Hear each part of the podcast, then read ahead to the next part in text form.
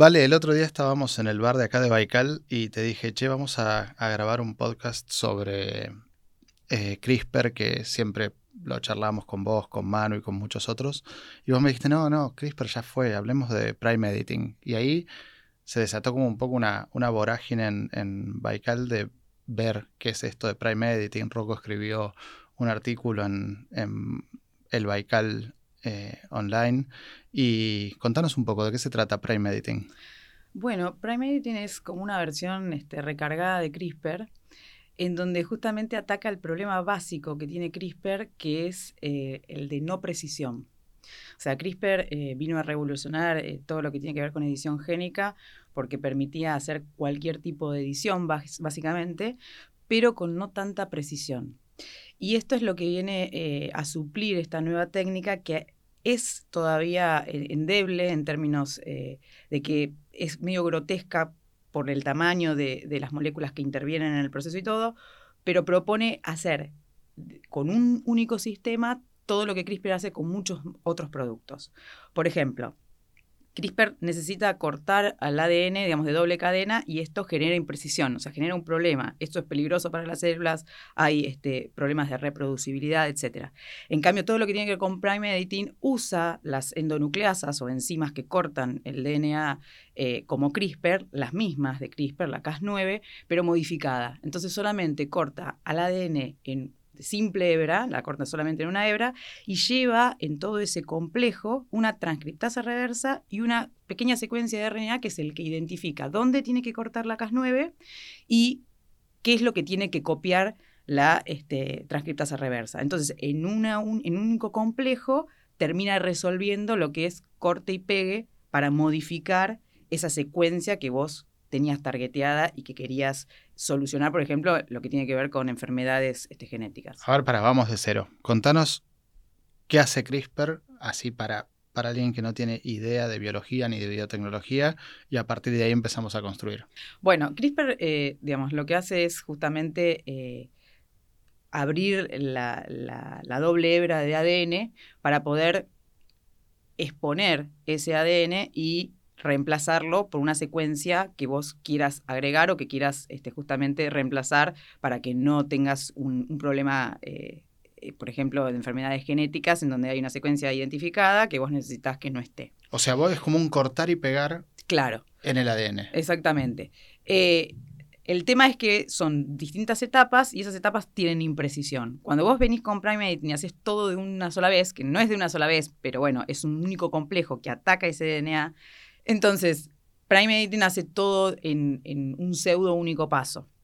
Lo que evitas es eh, la ruptura de la doble cadena, rompes solamente una cadena y con esto metes directamente, copias directamente una secuencia de RNA que vos llevas, que se llama PEG-RNA, que va en ese complejo junto con una enzima que lo va a leer y lo va a copiar a ese DNA de simple cadena para modificar la secuencia original. Entonces, de esta manera, vos eh, realmente cortás y pegás con este complejo enzimático. ¿Para qué se está usando o para qué se puede usar tanto CRISPR, que me imagino que ya tiene aplicaciones, de hecho ya están en los medios eh, aplicaciones de CRISPR, pero si querés contarnos un poquito y para qué te imaginas que se va a poder usar Prime Editing. Bueno, vos al poder manipular el DNA casi que sos Dios, ¿no? Porque podés eh, generar nuevas secuencias que no existían previamente, por ende está la posibilidad de generar nuevas especies. Pero a la vez podés ser menos ambicioso, pero más productivo en términos de solucionar eh, defectos genéticos de enfermedades que están asociadas justamente a algún tipo de mutación que vos querés eh, evitar o querés reemplazar. Y la gran ventaja que tiene Prime Editing respecto de, de CRISPR es que vos podés hacer mutaciones puntuales.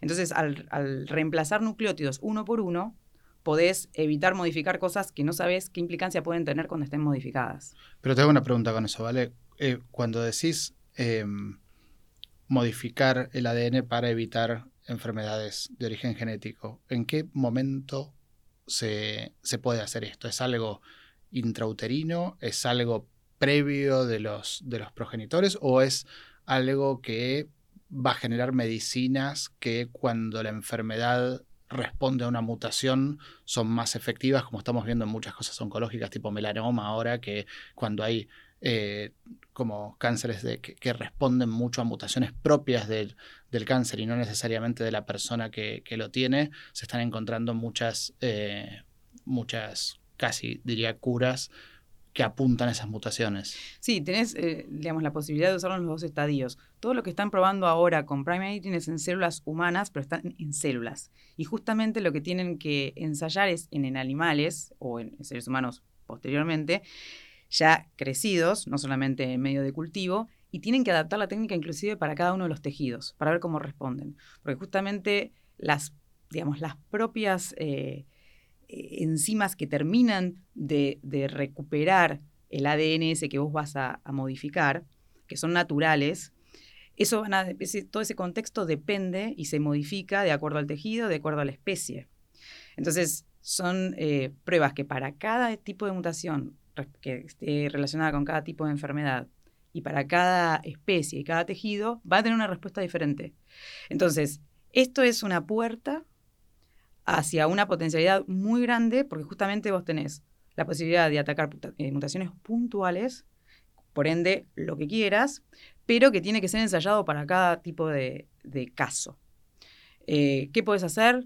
Básicamente lo que quieras. De última, eh, queda todo supeditado a justamente la precisión de la técnica, que esta es mucho mejor que, CRISPR. ¿no? O sea, vos tenías un bloque monolítico y ahora lo que pudiste hacer con esto es dividirlo como en piecitas de Lego que podés desagregar y volver a agregar como Nucleótido por nucleótido, base por base, sí. Y eso va a implicar poder crear vida, formas de vida que hoy no existen.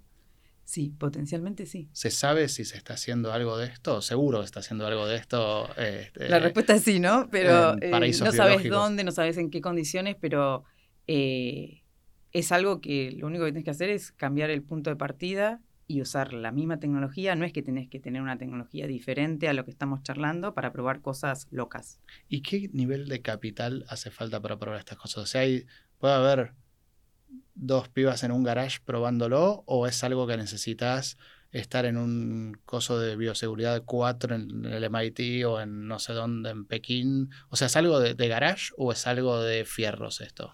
No, justamente. Eh, bueno, esto se desarrolló justamente en uno de los institutos de MIT que tiene eh, convenio con Harvard. Eh, el investigador David Liu fue el, el pionero, si querés, en esta técnica, pero usando cosas que conocemos y que no son tan caras y que justamente no necesitan esa seguridad que planteas, excepto por lo que estés creando que pueda pasar.